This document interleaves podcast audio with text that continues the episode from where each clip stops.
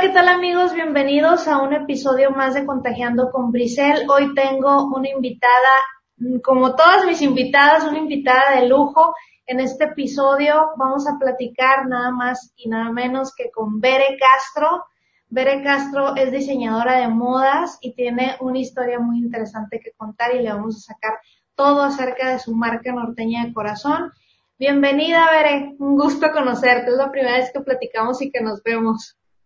Sí, igualmente Grisel, pero sabes que mm, no te seguía malamente y hoy en la mañana te comencé a seguir y me salió que tú compraste una camiseta hace ya tiempo. Sí, el día de mi cumpleaños, ah, fíjate, en noviembre. Es ella. Sí, sí, sí, dije, ay, es ella. o sea, te vinculé, dije, oh, ya. no, no me había fijado, no me había dado cuenta.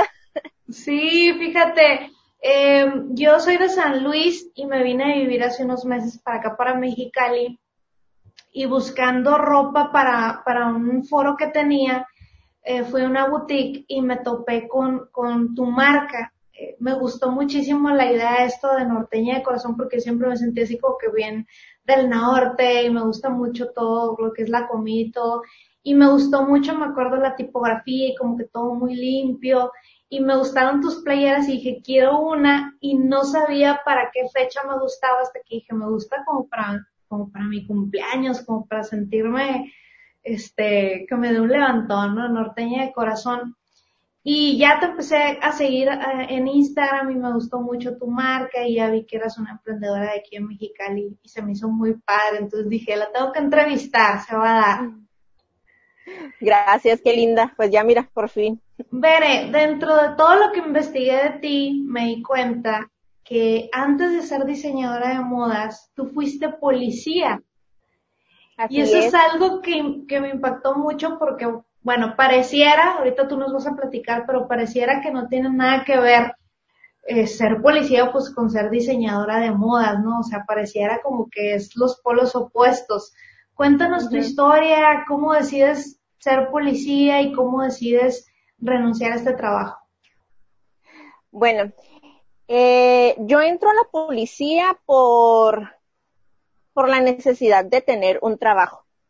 Porque, para serte sincera, yo no tenía ese sentido de vocación de decir, yo quiero ser policía, ¿no? Pero. ¿Qué tenías? 23, 23 años. Sí, tenía 23 cuando entré a la academia. Y todo se fue dando como muy rápido porque apliqué, quedé, me dijeron te vas a Tecate, estuve siete meses en Tecate haciendo la academia, pero eh, dentro del el entrenamiento y las capacitaciones que llevé, es como fui desarrollando eh, ese sentido de, de pertenencia, de querer ayudar a mi comunidad y, y llegó y dije yo aquí, de aquí soy. Dije, es, esto es lo que yo quiero comienzo a trabajar en el 2010 y duró ocho años en la policía. Ocho años, wow. Sí, ocho años. Y dentro de la policía me, me capacité para ser instructora en un programa que se llama DARE, que es un programa preventivo. Oh, muy noble el DARE, ¿verdad? Para los niños. Donde, donde ayudamos a, bueno, ayudan a niños y jóvenes a contra el, la prevención del el consumo de drogas, la violencia, etcétera, ¿no? Ahí estuve cinco años. eh, dentro de ese inter, eh, estaba yo con, con las ganas de estudiar una carrera. Okay. Y estaba buscando una que fuera afín a mi trabajo, a la profesión de, de policía. Pero, y bueno, pero, y antes de eso, antes de ser policía, yo trabajé en una tienda de telas, que de ahí es donde viene, este, mi, mi curiosidad por el okay. diseño. Trabajé creo que fueron cuatro años en una tienda de telas, fue mi primer trabajo así de, de la prepa, ¿no? Estando en la prepa mi último año, ese fue mi trabajo de verano, así, y okay. ahí me estuve cuatro años. Conocí gente de todo tipo, costureras, modistas, diseñadores, sastres, eh, muchísima gente. Uh -huh. Y a mí me impresionaba que había señoras que, que un día llegaban a comprarse una tela y a los tres días llegaban con algo puesto así totalmente. De lo que y te habían comprado. Sí, yo decía, pero yo hace unos días te vendí esta tela y ya lo traes hecho un traje. Eso me, me impresionaba mucho. Me, no sé, me daba mucha curiosidad. Entonces yo dije, algún día yo también me voy a hacer mi ropa. Pero bueno, por azares del destino y cosas de la vida, me meto a la policía y ahí me estoy algunos años. Pero estando en Dare, conozco a una compañera. Y esa compañera estaba estudiando diseño de modas. Okay. Y cuando me platica, yo dije, o sea, ¿dónde está la escuela? Yo quiero saber, le empecé a pedir información. Yo estaba el, sentiste el gusanito. Sí, dije, no, no, no, dije, yo no sabía que había una carrera aquí en Mexicali. Y yo ya estaba a casi nada de irme a inscribir a, a la carrera de Derecho. Pero, pues fíjate lo que son las cosas. Con, conozco a esta compañera y mi, mi vista se va para otro lado totalmente. Me, me, me meto a investigar y aquí en Mexicali tenemos dos escuelas eh, que, que, son de carrera de licenciatura, que es Vizcaya y es EDIM. Al, al revisar los planes de estudio, al ir a visitarlas, etcétera, me convencí más por EDIM. Voy, pido informes y todo y me inscribo. Ya para ese verano yo ya estaba en la escuela. En un inicio fue más como quererlo llevar como un hobby, como algo muy alterno a, mi carrera de, en, la policía, porque mi intención no era dejar la policía, o sea, ese era mi trabajo, ya tenía antigüedad, este, ya me manejaba como pez en el agua y no. Pero al, era, era de alguna, era de alguna forma, se pudiera decir tu, como tu forma de relajarte del trabajo, como esa parte. Sí, ajá, y, y hacer algo totalmente diferente a lo que a lo que yo hacía en la policía. Haz de cuenta que como dijiste tú en un inicio, eran como dos mundos totalmente diferentes. Porque en la escuela convivía con, con chicas y con todos mis compañeros que traían esa misma visión que yo y el gusto por, por la moda, por el diseñar, por, por crear. Pero yo me iba a mi trabajo y, y de repente me sentía incomprendida porque yo quería platicarles sobre, o me preguntaban sobre mi carrera y qué estás, qué estás viendo y qué, o, sea, qué haces ahí. Y todos me decían como que, ah, ok, ajá, está padre. Entonces como que no, como que me ignoraban, ¿no? y pues ¿qué es para, qué es para una mujer? Y te lo pregunto porque pues es un tema, digamos, desconocido, ¿qué es para una mujer eh, ser policía o pertenecer a una corporación en una ciudad como Mexicali? para mí fue muy satisfactorio. lo, hay veces en que podemos creer que para una mujer es más difícil o es más complicado, pero yo en el tiempo que estuve ahí siempre tuve un trato igualitario. Okay. O sea, no, no era. Se pudiera, se pudiera pensar que no, ¿no? Ajá. No, eh, y yo lo, yo lo viví desde la formación, ¿eh? Tengo una anécdota muy curiosa que te lo voy a contar así rapidito. Estando en la, en la academia de policía, nos levantaban a las 5 de la mañana a, a correr. Y en el, y en el inter de la mañana, de entre las 5 y 6, eh, me llega la menstruación. Y voy y le digo a uno de los comandantes que nos traían en, en, en el ejercicio que me había bajado y que necesitaba ir a cambiarme y me dijo, no, continúa con tus actividades. Y yo, pero ¿cómo? ¿Me voy a manchar? Me dijo, para eso tenemos lavandería. O, ya que termines, vas y te cambias. Y eso me, me dejó pensando que, pues ahí al final de cuentas todos éramos iguales. No tenías, no tenías privilegios por ser mujer o porque, ay, pobrecita, ella este, le llega su menstruación, ella tiene cólicos o ella anda hormonal y no. Y ya dentro de la corporación, mm, de verdad, yo nunca pasé por alguna situación incómoda en donde me relegaran por ser mujer o, o me dieran un trabajo extra por ser mujer también. Siento que en todas las áreas en las que estuve, eh, vieron mis capacidades y, y por todas las áreas que crucé, me sentí muy a gusto. Entonces, es una etapa muy, muy, muy bonita la que yo viví dentro de la policía. Fíjate que el, otro día compartí un, post tuyo que hiciste desde tu página eh, donde dabas algunos tips de como mujeres cómo podemos cuidarnos de, de tomar diferentes caminos en las mañanas y, y cuando nos bajemos a, a, una tienda, ver a los lados y cuidarnos. Y me pareció muy padre que, que de alguna forma te hayas quedado con eso y lo compartas, ¿no? A tus seguidoras. Sí, porque eran, eh, eran medidas de seguridad que como policías tomábamos mm, andando en la calle trabajando porque no sabías con qué te podrías topar.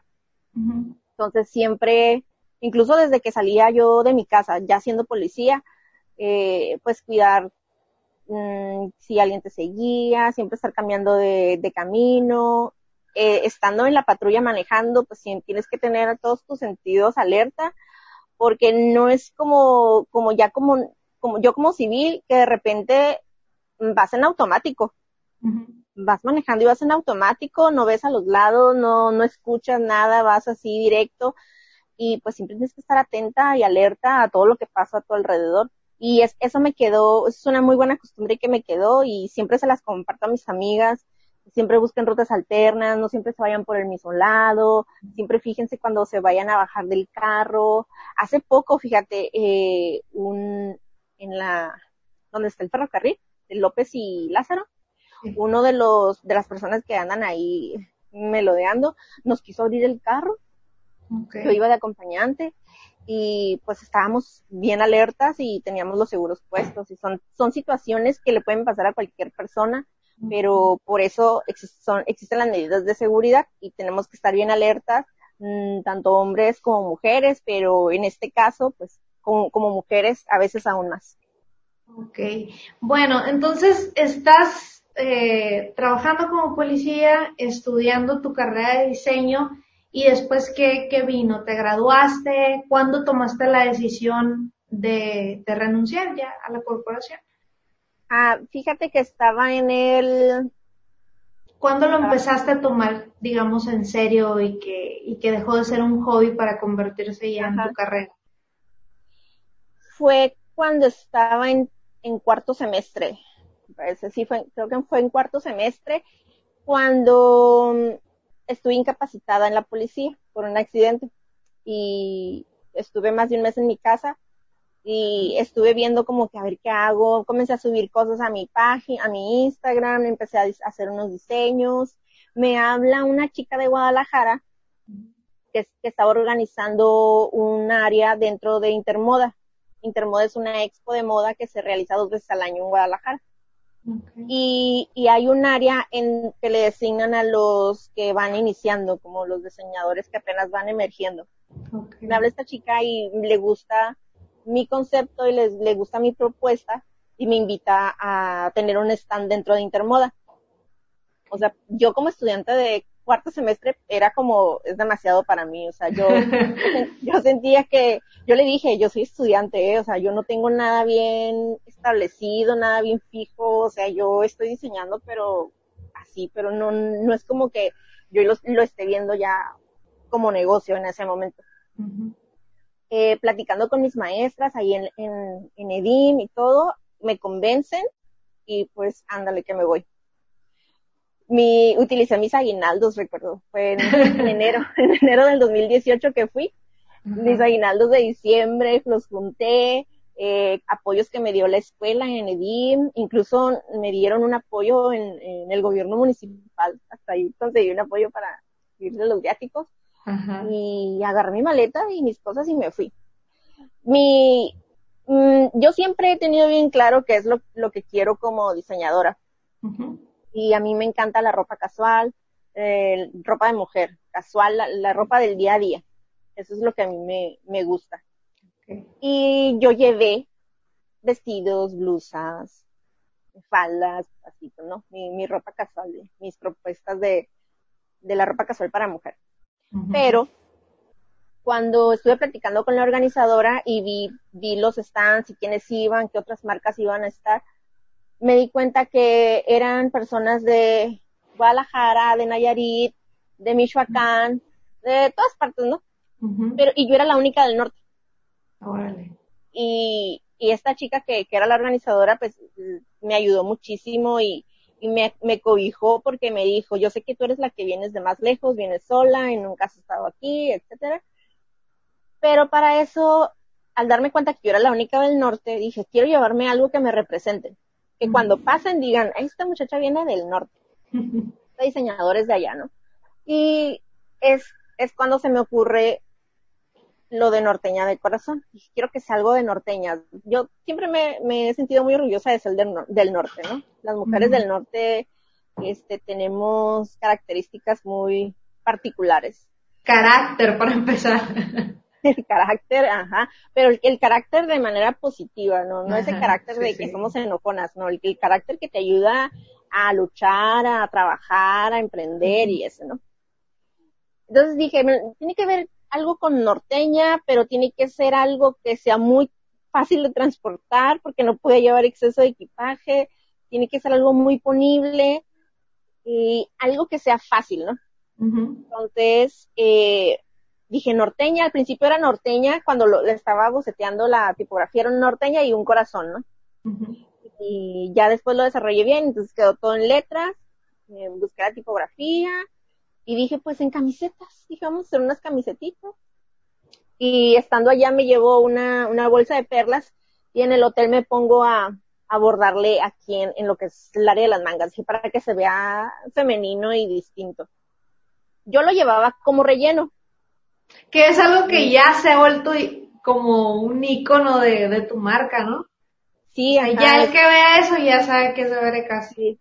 Qué padre. Entonces me lo llevo y lo pongo en mi stand, pero así como para que se vea que, que llevo más cosas, ¿no? Porque no, realmente no llevaba mucho. El tiempo que tuve para, para maquilar fue, fue poco.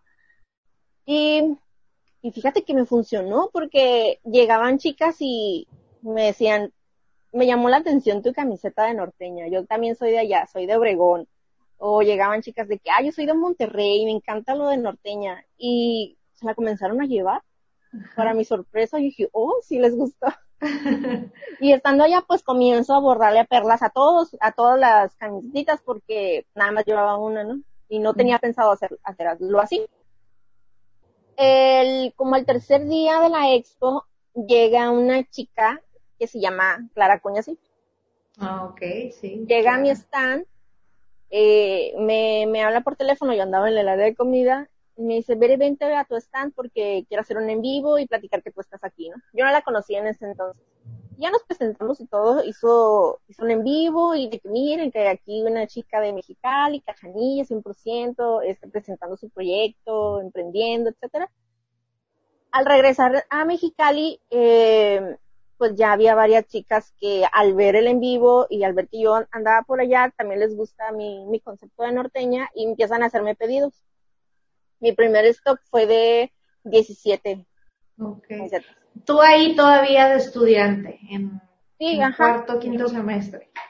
Sí, ajá, yo regreso a cruzar el quinto semestre, regreso de mis vacaciones también a, la policía porque estaba de vacaciones para poder asistir a la expo. Y no sé, yo regresé con una visión totalmente diferente. Totalmente, o sea, yo me fui siendo una, regresé otra vez. Cuando regreso a, ponerme en actividades en, la policía, ya había algo en mí que, ya no me llenaba. Yo, yo como oficial de, de dar y dando clases en las escuelas, lo primero que hice, o sea, lo pensé bien primero, lo pensé, lo medité, y mi primer paso fue este salirme del, del programa hablé con mi jefe y le dije que, que ya no, que ya no quería seguir en el programa porque era mucha responsabilidad. Era de, era estar al 100% ahí también. Y mis, y mi mente ya andaba en otra parte. Entonces, para no hacer un mal trabajo, prefería abandonarlo, eh, antes de que pasara cualquier otra cosa. Y sí, me apoyaron, mis jefes me apoyaron muchísimo en ese paso y me dijeron, está bien, ver adelante. Eh, me mandan a otra área, eh, a patrullas, me mandaron. Y estando ahí, pues me estaban capacitando para hacer otra, otras funciones como policía. Y ahí es donde me di cuenta y dije, esto ya no es para mí. Dije, ya. Mm, Pero qué chistoso, qué chistoso como de pronto el, el, como que el, el, mismo, hasta el cuerpo te dice cuando ya no estás cómoda con algo, cuando ya no quieres algo, o sea, es, es lo que le llaman muchos la intuición, ¿no? Que, que hay algo que aquí adentro te dice esto ya no, esto no lo quiero. Pero cuando algo sí te checa, luego, luego te sientes cómoda en todas las áreas y luego lo dices, esto sí es. Así, exactamente, tal cual, tal cual me pasó, porque, o sea, yo los ocho años que fui policía, me sentía realizada, me sentía feliz. De repente la monotonía, ¿no? Como todo trabajo te, te gana, pero, pero fue hasta ese momento en el que yo dije, esto ya no va por aquí. Dije, mi mente ya anda en otras partes y aparte que pues mi página empezó a tener movimiento.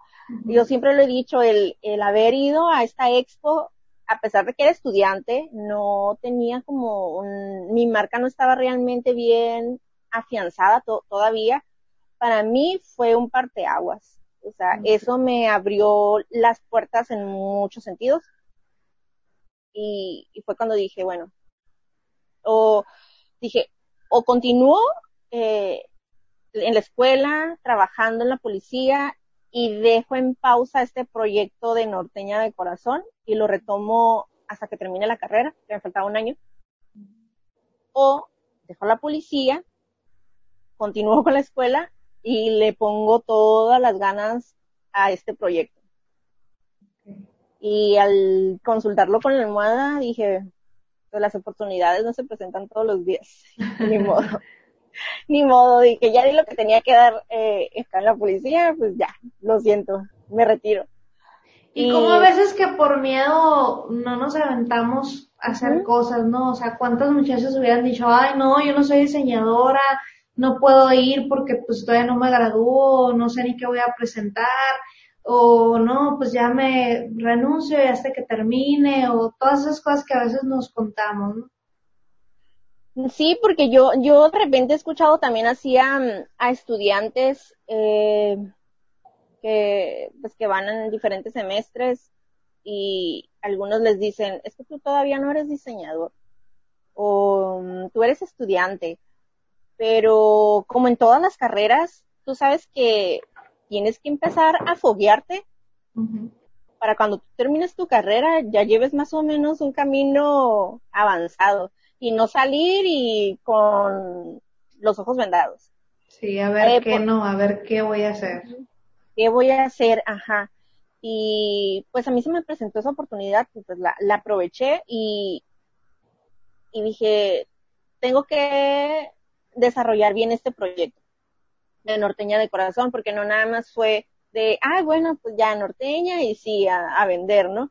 Con la ayuda de mis maestras, eh, lo empezamos a desarrollar, le empezamos a dar forma, empezamos a armar lo que era la misión, la visión y todo lo que conlleva un proyecto.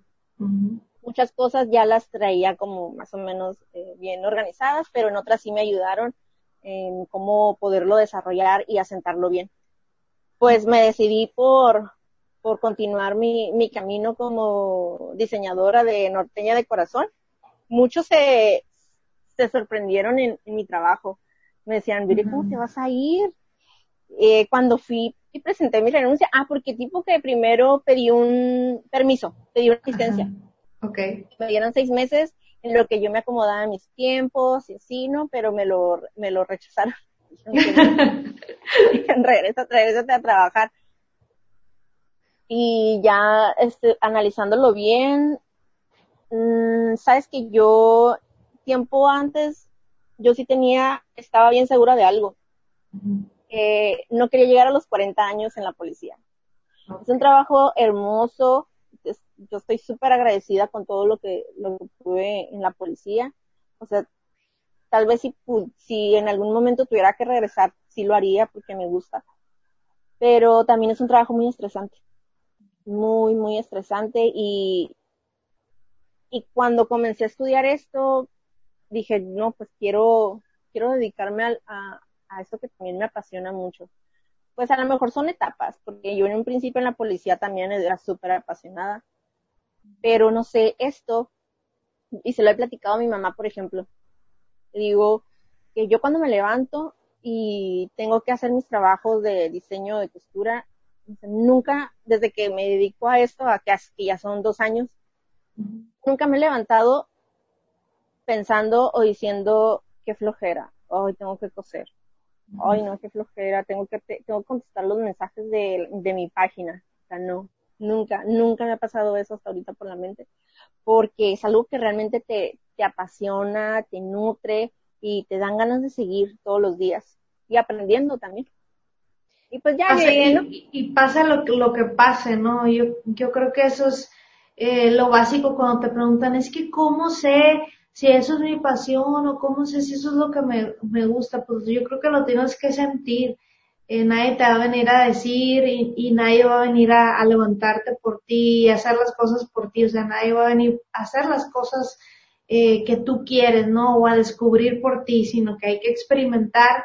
Y eso precisamente estaba escuchando hoy en un podcast, eh, que a veces nos queremos casar con una idea o con una carrera y nos frustramos porque decimos, no, pues ya tengo siete, diez años invertido como doctor o como dentista, o sea, ¿cómo voy a ser ahora chef? ¿O cómo voy a poner ahora una tienda si ya le invertí tanto tiempo, no? Pero eh, una vez un amigo psicólogo me dijo, todos los seres humanos tienen alrededor de dos o tres carreras en la vida, o sea, no, no siempre las personas nos casamos con una carrera, o sea, a veces podemos cambiar una vez, otra vez, otra vez, o las que sean necesarias, ¿no? Pero, pero sí hay que, que, que prestar mucha atención a la intuición, que sí es muy importante, o sea, qué te checa, qué te gusta, probar, etcétera. Sí, y, y, muy importante lo que mencionaste hace rato, que el miedo, o sea, el miedo te paraliza o te impulsa porque obviamente sí me daba miedo. Yo decía, pues ya no voy a tener mi cheque cada 14 días, ya no voy a tener mis aguinaldos, ya no voy a, este, a gozar de las prestaciones que yo tenía dentro de la corporación, pero, pero yo lo ponía en una balanza y dije, no, o sea, yo quiero vivir esta experiencia. Definitivamente la, la tengo que vivir y no, no me arrepiento, no me arrepiento porque siento que tomé una, una buena decisión. Y mira, ya, aquí está, ya tengo dos años. Y en el, en el inter de, de este camino, me ha tocado que me han hablado de la escuela donde yo estudié. Me han dicho, vino una oficial a pedir informes porque también quiere estudiar. Wow. Porque te vio. O sea, abriste el caminito, ¿no? Sí, es como, oh, wow, y, le digo, ¿cómo se llama? Y a mí dice, no, pues planeta de tal. Oh, sí, sí la conozco. Y eso, eso me da mucho gusto, ¿eh? Porque, porque sin querer, el, lo que yo he estado haciendo ha sido un referente para inspirar a otras mujeres. Y sin querer. O sea, no fue algo planeado. Por eso siempre me gusta compartirles, eh, mis, mis vivencias o la poca, la mucha experiencia que tengo en esto, porque así como yo, pues también hay otras mujeres que a lo mejor también tienen miedo, también tienen muchos años trabajando en, algún lugar y también como lo, lo decías antes, ¿cómo me voy a salir? ¿Cómo lo voy a dejar? Ya tengo tanto tiempo aquí y volver a empezar otra vez de cero. Es, es, es muy difícil. Sí es difícil, pero pero todo está en perder el miedo. todo está en perder el miedo. El miedo siempre va a existir. siempre va a estar ahí. hay, todavía hay veces que me dan miedo ciertas cosas. Como lo que estoy haciendo ahorita. Eh, este, para las personas que no sabemos absolutamente nada de moda, ni de la carrera, ni nada, ¿cómo funciona o cómo vive un diseñador de modas, sobre todo aquí en México? Eh, cómo, cuáles son, digamos, tus, tus, tus fuentes, hasta dónde puedes llegar, qué es lo que puedes hacer, qué es lo que estás haciendo ahorita. Sé que tienes algunas piezas en algunas boutiques, pero como que lo que más es promueves tu marca en redes sociales y de ahí funciona por medio de encargos, ¿no? Tengo entendido. Sí, así tal cual. Sí, eh, yo siento que Mexicali es una ciudad muy difícil para los diseñadores. Muy difícil eh, porque pues somos vecinos aquí de, de Estados Unidos y tú sabes que cruzas y te compras una blusa en 15, 20 dólares, así, barato, ¿no? Casi te la compras y ya.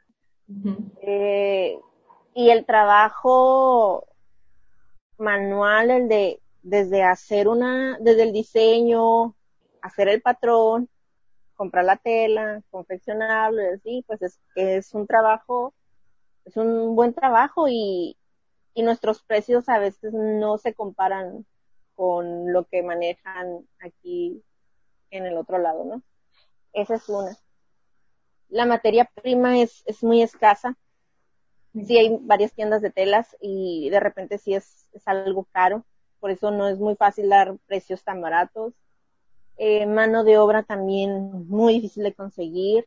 No es como en ciudades de, del sur de México que pues, hay fábricas y hay maquiladoras y tú llevas tus diseños y maquilenme, ¿no? Así. Aquí, aquí no, aquí tú lo tienes que hacer casi todo, o a menos que haya alguien que te ayude a estar armando. Sí es difícil, pero siento que no es imposible. Creo que debemos de darle un valor al trabajo que hacemos. Yo es lo que, lo que procuro mucho manifestar en, mis redes, que el trabajo de un diseñador mm, debe de ser pues bien valorado porque le ponemos mucho corazón y mucho esfuerzo a todo lo que hacemos. Y sí es difícil, pero no imposible.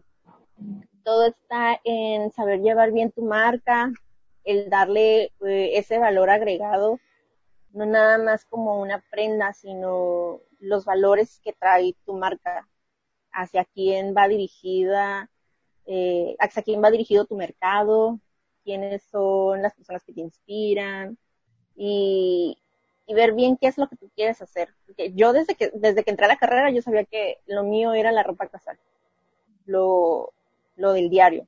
Hay ¿Por qué? ¿Por qué? ¿Por qué te gusta esa parte? porque mm, yo soy mucho del street style, mucho de la ropa, o sea, cuando andas en la calle, cuando andas en el día a día, pero no, no andando como comúnmente andas, como comúnmente, ¿no? Siento que me gusta, pero darle un, toque diferente a lo que ya tenemos.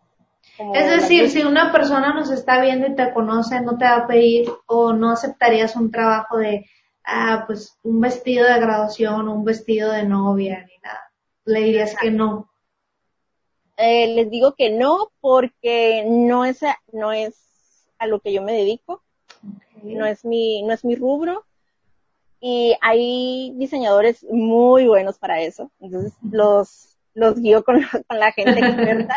Los canalizas.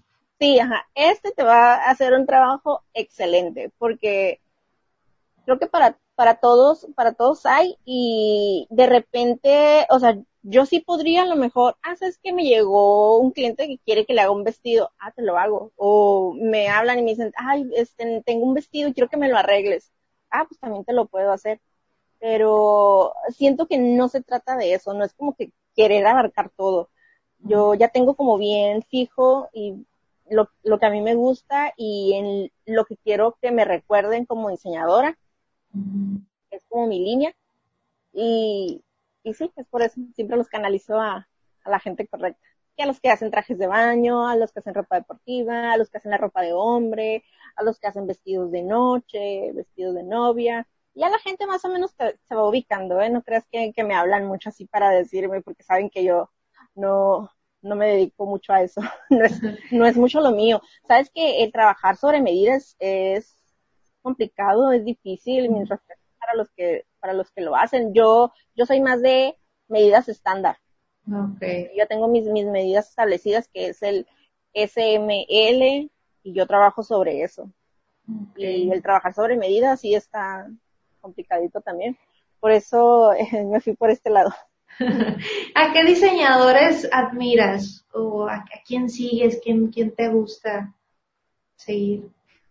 Eh, de, de México, locales en general. Locales, mm, en México hay una chica, una diseñadora que la sigo desde hace muchísimo tiempo, se llama Alexia Uribarri. Me encanta mucho su concepto, muy femenino, muy de vestidos, muy, sus siluetas, muy femeninas, me, me encanta, me gusta mucho. Hay una diseñadora de aquí en Mexicali que se llama Fernanda Medina, también que la sigo desde hace uh, un buen, y ya me tocó conocerla y trabajar con ella y coincidir en algunas cosas. Eh, hay una diseñadora colombiana que se llama Joana Ortiz, que, uh, wow, o sea, me encanta lo que hace. Sus vestidos, sus blusas, creo que ella fue una de las pioneras en, en sacar estas blusas con, con muchos solanes. Se pusieron muy de moda hace, hace unos cuatro años más o menos. Eh, ¿Quién más? Y de, de aquí de, de, Mexicali, por ejemplo, admiro mucho a Merino Mondragón. Tiene ya muchos años también en esto. Ellos se, dedica, se dedican a la alta costura, que son los vestidos de novia, los vestidos de dama, pero a, la semana pasada lanzaron su, su nueva línea que es ropa, mm, algo casual para, para mujeres. me encantó eso que, que se salieran como un poquito de, de su zona y que se estén atreviendo a hacer cosas diferentes también. Porque a la crisis en la que estamos creo que nos tenemos que empezar a, adecuar y empezar a, a ver los cambios que, que van a surgir después de esto y pues tenemos que reinventar, reinventarnos. Y te veo muy activa en tus redes, así como que platicando tu proceso y platicando todo, todo lo que estás haciendo, cómo lo estás haciendo. Y yo creo que eso eh, es de valorarse mucho porque, pues como bien dices, o sea, tu marca y, y tu trabajo puede inspirar a otras mujeres o otras personas que también se quieran animar a hacerlo. Oye, Veré, y platícame pasando, cambiando un poquito ya, entrando a temas un poquito más personales, eh, siempre le preguntamos o buscamos una parte de la entrevista para preguntar eh, cosas un poquito más de, de lo que son pasatiempos, si nos puedes recomendar si eres de personas de, de series, qué serie nos puedes recomendar si has, si has tenido tiempo en esta cuarentena o qué podcast o libros o, cuáles son tus pasatiempos cuando no estés diseñando o trabajando. Ok, mira, yo no soy mucho de series, ¿eh? No soy mucho de, de verdad que no soy tanto de series, pero la última que vi, eh, déjame recordar el nombre, se llama Madame. Pero es Madame Kissy Walker, ¿no? La acabo de ver. Ay, no, no, no. Esa serie, la amé. Bueno, amé totalmente, este, por, por la historia. Altamente recomendado, ¿no? Sí. Para las emprendedoras. Para todas las emprendedoras está buenísima. Yo creo que esa ha sido la, la última serie que he visto, porque te digo, no soy, la verdad no soy mucho de series, eh, pero me encantó. Me encantó definitivamente esa serie. La amé, así es que si hay alguna que no la ha visto, véanla. O sea, para emprendedoras y para no emprendedoras, eh, creo que para toda mujer. Sí, ¿verdad? que deja, mujeres que quieran salir adelante. Deja un gran mensaje, ajá, para todas las mujeres. Y de, mm, me preguntaste de películas, ajá, libros. películas. Ajá. La última película que vi, así que, te digo, yo no soy, de verdad, yo no soy mucho de películas ni de series de sentarme así como tanto tiempo a, a ponerme a ver una, pero la última que vi es la de eh, Pasante de Moda. Ah, ok. Sí, de la, de la chava esta que, que vende en internet, ¿no? sí, Pasante de Moda es la última que vi. Me gustó mucho. Y libros, eh, estoy leyendo uno, que por aquí lo tengo. Déjame Oye, tú no eres de series y yo, ah, sí, sí, yo todo lo que mencionas ya lo he visto, ¿no? ¿Cómo se nota que que me lo paso haciendo eso en mis tiempos libres. Sí, fíjate que yo no soy mucho de, no soy mucho de series ni de mucho de películas tampoco, pero, pero sí, si me recomiendan una, sí procuro verla y más cuando tiene un, ¿Nunca viste, nunca viste el una serie que se llamaba El tiempo entre costuras? Fíjate que no, pero sí también. Hay un libro en, de, en algún hay- momento. Ajá, hay un libro de, de esta autora y está padrísimo, unos vestidazos y muy padre. vi unos, vi unos capítulos, pero nunca, de verdad, nunca la he terminado. Nunca me he puesto y me he sentado a verla así totalmente. Estoy leyendo ahorita un libro de, de Paulo Coelho que me lo, me lo prestó una maestra. Okay. y no, no lo encuentro entre tantas cosas que tengo aquí, no sé dónde lo dejé, pero es el libro que estoy leyendo ahorita. No, esta es otra cosa. estoy leyendo el libro de Pablo Coelho, pero eh, hay uno también que, que me gusta mucho y va dirigido mucho también a, a las mujeres, de- es de Lucy Lara que se llama El poder de tu belleza Okay. y habla no nada más del poder de, de tu belleza, lo que es físicamente, habla de, de tu belleza interior, de, de cómo nos manejamos las mujeres, habla mucho de que las mujeres no nos vestimos para los hombres, las mujeres nos vestimos para otras mujeres. Está muy padre el libro. y no, no me acuerdo del otro, el que estoy leyendo ahorita que me, me prestó una maestra, pero es de Paulo Coelho y no tiene nada que ver con la moda, pero está padre porque es como para leer algo diferente. Okay. Y de, de mis pasatiempos, la verdad, pues, la- te voy a ser sincera, mi pasatiempo favorito es estar en Instagram. Para muchos, yo creo. ¿Y a quién sigues en Instagram? Uf, Cuando lo abres y aparecen las bolitas, ¿a quién le picas ahí? hay una chica que tiene un blog que se llama The Velvet Secret, Okay. es diseñadora peruana. Ajá. Y ella como diseñadora no se dedica en sí al diseño y a la costura. Mm. Ella es como más personal shopper, stylist y hace otras cosas diferentes que también están dentro de la carrera de diseño porque muchas veces creemos que estudiar diseño de modas es estar sentado todo el día en una máquina o estar sentado todo el día diseñando y, y realmente no, o sea, hay muchas cosas a las que te puedes dedicar siendo diseñadora, ya depende de qué es, cuáles sean tus gustos y qué es lo que te apasione más, pero mm, de repente sí me preguntan como que es que si estudio diseño en Mexicali no hay trabajo para eso, o sea, ¿en qué me voy a dedicar si no, si yo no soy bueno para la costura, sí, o sea, hay, hay muchas ramas a las que te puedes Muchas dedicar y áreas. provecho a la carrera. Ujú. Ok. Bere, ¿cuáles son, cuáles son tus proyectos? Eh, ¿Qué viene para ti? Eh, ¿Qué podemos esperar de, de, de tu marca, de tus creaciones? Ay, mira, este año tenía algunos, así como, este año tenía algunos proyectos, pero creo que va a estar un poco difícil que se, que se lleguen a, a realizar, pero eso no es impedimento para seguir trabajando y seguir este, dando el máximo, ¿no?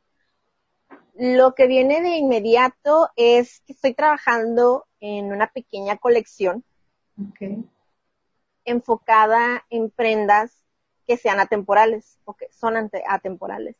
¿Qué quiere decir esto? Que son prendas que van a pasar los años y tú las vas a poder seguir usando. Son prendas que ya están marcadas en el tiempo y, y no importa la temporada en la que estemos, si es otoño, invierno, o si es, es primavera, verano, o sea, tú la, tú la puedes seguir usando. Y lo que me ha dejado esta crisis es darme cuenta que yo, por ejemplo, desde que empezó lo de la, la cuarentena, yo no me he comprado nada, Ok. nada, no me he comprado nada. Y si eres que- como compradora compulsiva, digamos, o sea, si compras continuamente. Fíjate que sí me gusta mucho comprar, pero siento que mis compras son más inteligentes que por impulso. Ok. O sea, por ejemplo, yo si compro algo es porque sé que le voy a sacar muchísimo provecho. Y Es lo lo que te iba a decir, como diseñadora me imagino que, que si compras unos zapatos, pues este vas a tener un- un- formas diversas de usar esos zapatos, ¿no? Ujú. Etcétera. Hace- o cada pieza que una- compras. Sí, hace tiempo, fíjate, en, en una de estas boutiques en, don- que, en las que vendo, que es en. Déboras Boutique, ahí por la aviación, una de las chicas me preguntó, me dijo, bueno, no me preguntó, me dijo, veré, o sea, has de tener muchísima ropa.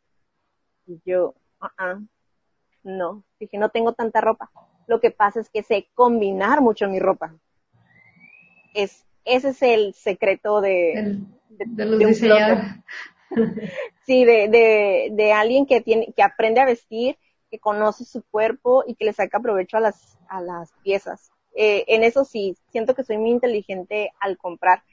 Y cuando yo hago las norteñas, norteñas o lo que yo esté haciendo de, de diseño, siempre me gusta como estarle subiendo imágenes o me tomo fotos, por ejemplo, con una norteña y les doy ejemplos de, de cuántas maneras la pueden utilizar. Te la pones con un pantalón de vestir, o te la pones con unos jeans, te lo pones con una falda, te le pones un saco encima. Eh, o sea, no es como comprar una y, uh, ya me la vieron, ya no la voy a volver a usar. No, es como sacarle mucho provecho a esa prenda que, que estás comprando. Eso es lo que a mí me gusta. Yo, por ejemplo, tengo unas cuantas norteñas y me las pongo muy seguido, pero me las pongo un día con una cosa, otro día me la pongo con otra, y luego la combino de diferente manera. Y eso hace parecer que tienes mucha ropa, pero pues la realidad es que... Oye, y ahora con esto de que, de que todo publicamos en redes, ya las personas están como que más ansiosas de, de no repetir, ¿no? Entonces es un muy buen tip el estar haciendo combinaciones. Ajá, y no, no le tengamos miedo a, repetir la ropa, ¿no? Y como te digo, ahora con, con esta crisis siento que, que va a cambiar mucho el panorama de, de varias mujeres al momento de comprar. Como que se va a volver un poco más inteligente la forma en la que vamos a consumir en cuanto a ropa y en, en, muchas cosas que a veces comprábamos y de verdad que ni siquiera utilizábamos. Por eso lo, lo, lo que viene eh, de manera inmediata, espero ya tenerlo listo para el próximo mes, es como muy en esa línea, ¿no? De que compres una pieza de Bere Castro, pero esa pieza te va a durar mucho tiempo y la vas a poder usar durante muchas ocasiones. Son prendas versátiles a las que les puedes sacar mil provecho. Y es, es como la, idea que, que traigo de, de mostrarle a mi público una pieza que les puede servir y aparte les vamos a ayudar en su bolsillo. O sea, vas a, hacer una compra, pero esa pieza le, le puede sacar mucho provecho. Entonces, es como, más o menos por ahí va mi, mi idea de esta colección. Qué padre, Veré. ¿Cuáles son, cuáles son tus, tus mayores, digamos, sueños? ¿O cuál es un sueño que tienes referente al, al diseño? Uno de mis sueños es perfeccionar mis técnicas de patronaje. Ese es como el, creo que de los mayores de. Para los que no este sabemos, el patronaje es. El patronaje, el patronaje es cuando tú tienes un diseño, cuando ya lo tienes como en la mente, ¿no? Lo dibujas. Mira, más te voy a, voy a enseñar aquí uno que, que, tengo aquí. Cuando tú lo, tú lo dibujas, como por ejemplo este. ¿sí? Aunque no se parezca en el dibujo, es esta este como tipo blazercito así aguadito que traigo ahorita yo. Okay. Eh, después del, después del dibujo se pasa al papel. Mm. Ok. Y los, el, el patronaje es eso, cuando sacas las mangas, sacas los cuellos, sacas todas las piezas del rompecabezas de una prenda y tú ya lo transformas en, ya en, en ropa, ¿no? Okay. Ese es el patronaje pero la transformación de patrones es, es algo muy complejo que requiere de mucho tiempo de, no, no tanto, pero sí requiere como de, práctica más que nada. Es como practicar mucho, practicar. Y tengo una, una maestra buenísima que, para el patronaje que, o sea, ya casi casi con los ojos cerrados te dice, aquí bájale tres centímetros, aquí hazle esto, aquí hazle lo otro, y te saca un patrón así y me sorprende la técnica que ella tiene, pues ya tiene muchos años dedicándose a eso. Entonces, eso es como que mi sueño así de, ser tan pro como esa maestra en el momento del patronaje. También me encantaría eh, abrir mi propia tienda. o sea, yo me manejo en línea. Sí, tengo mi, mi, distribuyo, ¿no? Así en ciertos lugares. Ahorita nada más estoy en, en un colectivo que se llama Tierra Bonita por, debido a la, a la situación en la que estamos y por pedidos, pero sí uno de mis propósitos es tener una, una tienda, no tanto una boutique, sino como yo le llamaría una concept store, donde puedan ir y ver todos mis diseños, todo hecho aquí en Mexicali, todo hecho a mano, para y, que se den cuenta de todo el trabajo que, que es el, el sacar un producto, como, eso es como mi, mi sueño, que, que la gente vea de, de qué se trata todo esto. Ok, pues no me cabe duda que, que lo vas a lograr, ¿verdad? Porque eres una mujer muy trabajadora y echada para adelante. Eh, Vera, ya estamos llegando a la parte final. Me gustaría que nos, que nos dieras un consejo para todos los emprendedores o emprendedoras, gente mayor o gente joven que quiere o tiene la idea de realizar algo, pero los detiene lo que ya hablamos hace un rato, los detiene el miedo, los detiene el que dirán, el que va a decir mi tía o el que va a decir mis papás o que va a decir mi esposo, mis suegros, em, y todo eso que, que, a los seres humanos nos detiene. ¿Qué, ¿Qué les dirías o qué les recomendarías a aquellas personas que nos van a estar escuchando o viendo a través de este canal? Bueno, yo les diría que en primera sigan sus corazonadas, sigan su intuición, porque muchas veces no le hacemos caso a lo que, como decías, lo que nuestro cuerpo nos dice, lo que, lo que nos está manifestando y las ansias o deseos que tenemos de hacer ciertas cosas. O sea, no, no lo tomes a la ligera cuando sientes una intuición. O mucho caso a eso. La segunda es que mm, no hagas mucho caso a lo que te digan. Sí es bueno recibir consejos, sí es bueno escuchar eh, la experiencia de otras personas, o sea, como tu familia pues nunca va a querer que pues que fracases o que te enfrentes a, a situaciones que ellos dicen, no, mejor no lo hagas. mi mamá, por ejemplo, cero estaba de acuerdo que yo estudiara moda, ¿eh? mi mamá me decía, de ahí no vas a sacar nada. Le, le digo, mira ahora, más eh, por ejemplo, o sea, eh, sí es bueno escuchar, pero, pero sigue más tu instinto. O sea, la vida de eso se trata, de levantarse, de probar, de tener experiencias, y no, pues, ¿cómo, no? O sea, tenemos que vivirlo. El atreverse a hacer cosas nuevas, por más que te digan que eso no te va a funcionar, tú hazlo. De verdad, tú hazlo. Yo les puedo decir que cuánta gente a mí me dijo, no veré, no soy diseñadora no hagas esto, eso lo de norteña no te va a funcionar, esto, lo otro, o sea, de verdad, de loca no me bajaban. me acuerdo, en la policía me decían mucho de como que, ay, vas a terminar arreglándonos los pantalones de los uniformes. Que no voy a hacer eso, ¿no? O sea, como que entre broma y broma, pero tú bien fijo en lo que tú quieres y ser bien perseverante. O sea, creo que eso es, yo creo que lo, lo más lo más importante, el ser perseverante, el, el seguir y el seguir y el estar ahí, es constancia, de todos los días, todos los días. Yo les digo, este es un trabajo de 24/7. Siento que trabajo más aquí que cuando estaba en la policía.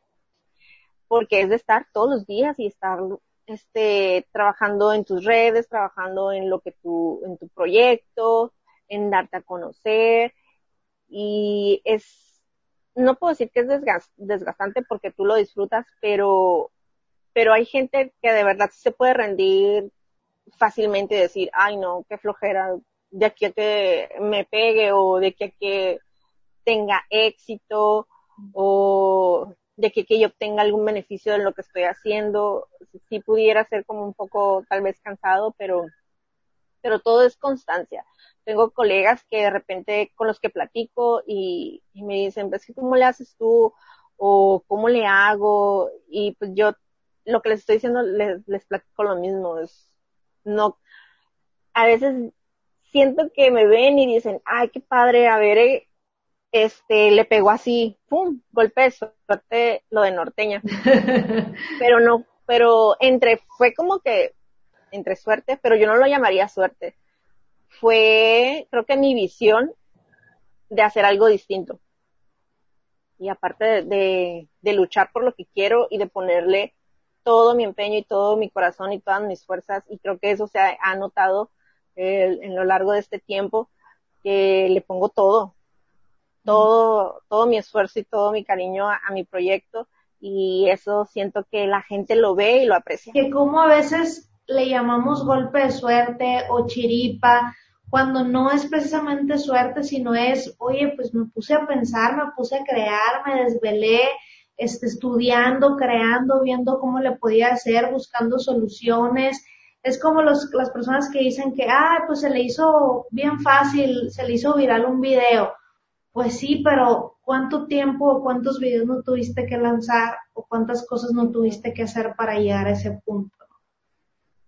Así, así es, ¿eh? yo he escuchado mucho de repente eso y yo les digo que no permitas que nadie menosprecie tu trabajo, porque, o sea, hay mucho detrás, detrás de hay mucho trabajo.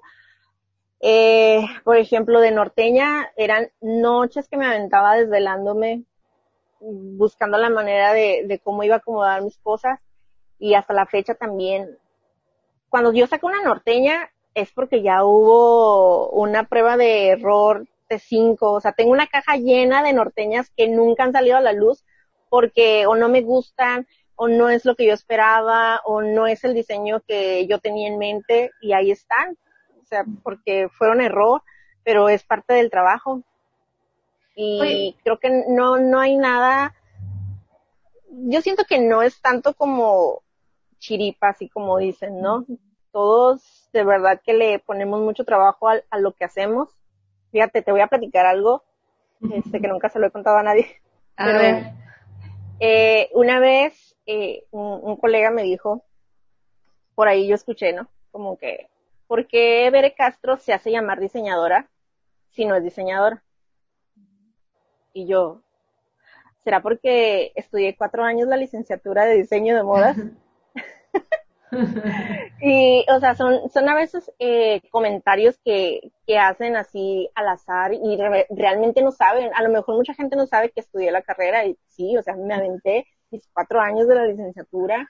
Veré, y aunque, y fíjate que aunque no te lo hubieras aventado, yo creo que por supuesto que respeto mucho las carreras. Eh, yo en mi caso estudié comunicación y hay cientos de comunicadores que no estudian una carrera y son excelentes comunicadores. Pero siempre como las personas buscan como, como ese aval, ¿no? Ese, ese, o siempre están haciendo este tipo de comentarios o de opiniones.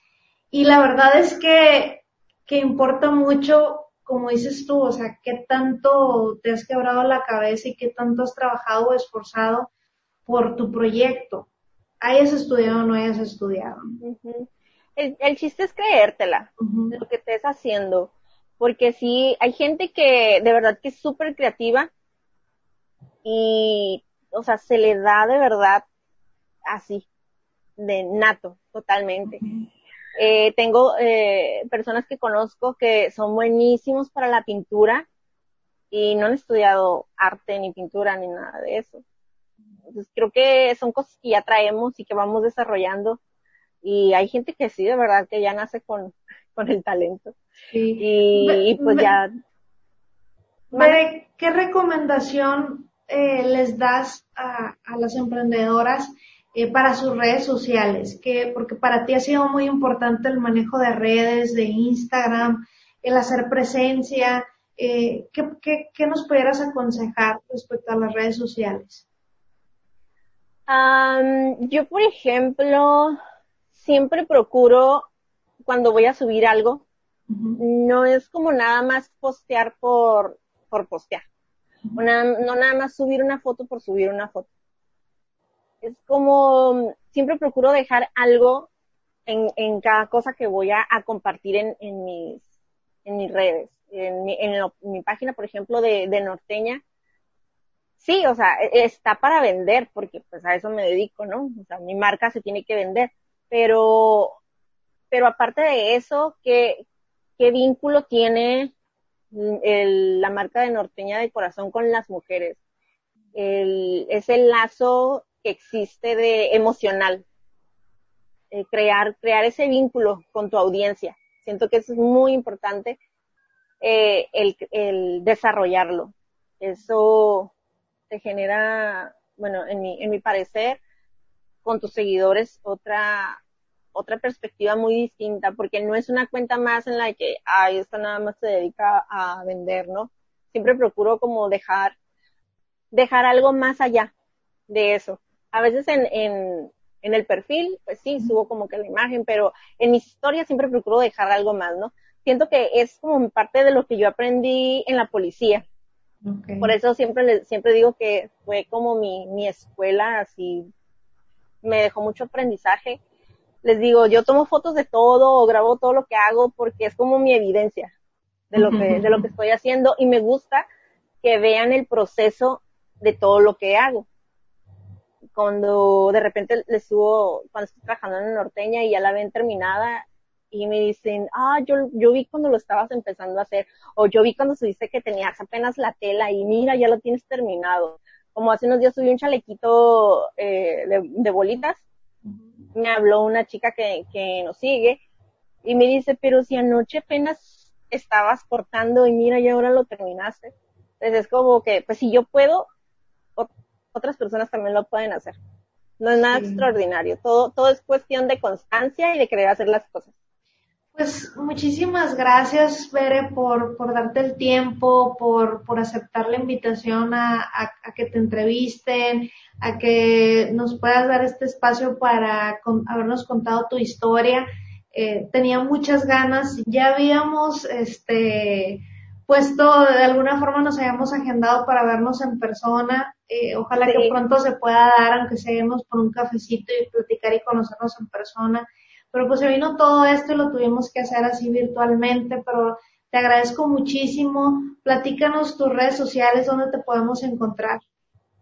Sí, es en Facebook como Bere Castro en página y en Instagram también como Bere Castro, doble O al final y pues ya nos identifican por, por el logo rosita este, de norteña de corazón. Ya es fácil de identificarnos. Espero que nos sigan y de igual manera, muchísimas gracias por, por la entrevista, por platicar. Ya tenía rato como que no, este, hacía remembranza de, de lo que es norteña. Y fíjate, todos los días aprendemos, hacemos algo nuevo. La primera vez que estoy en un, en un Zoom con, con alguien.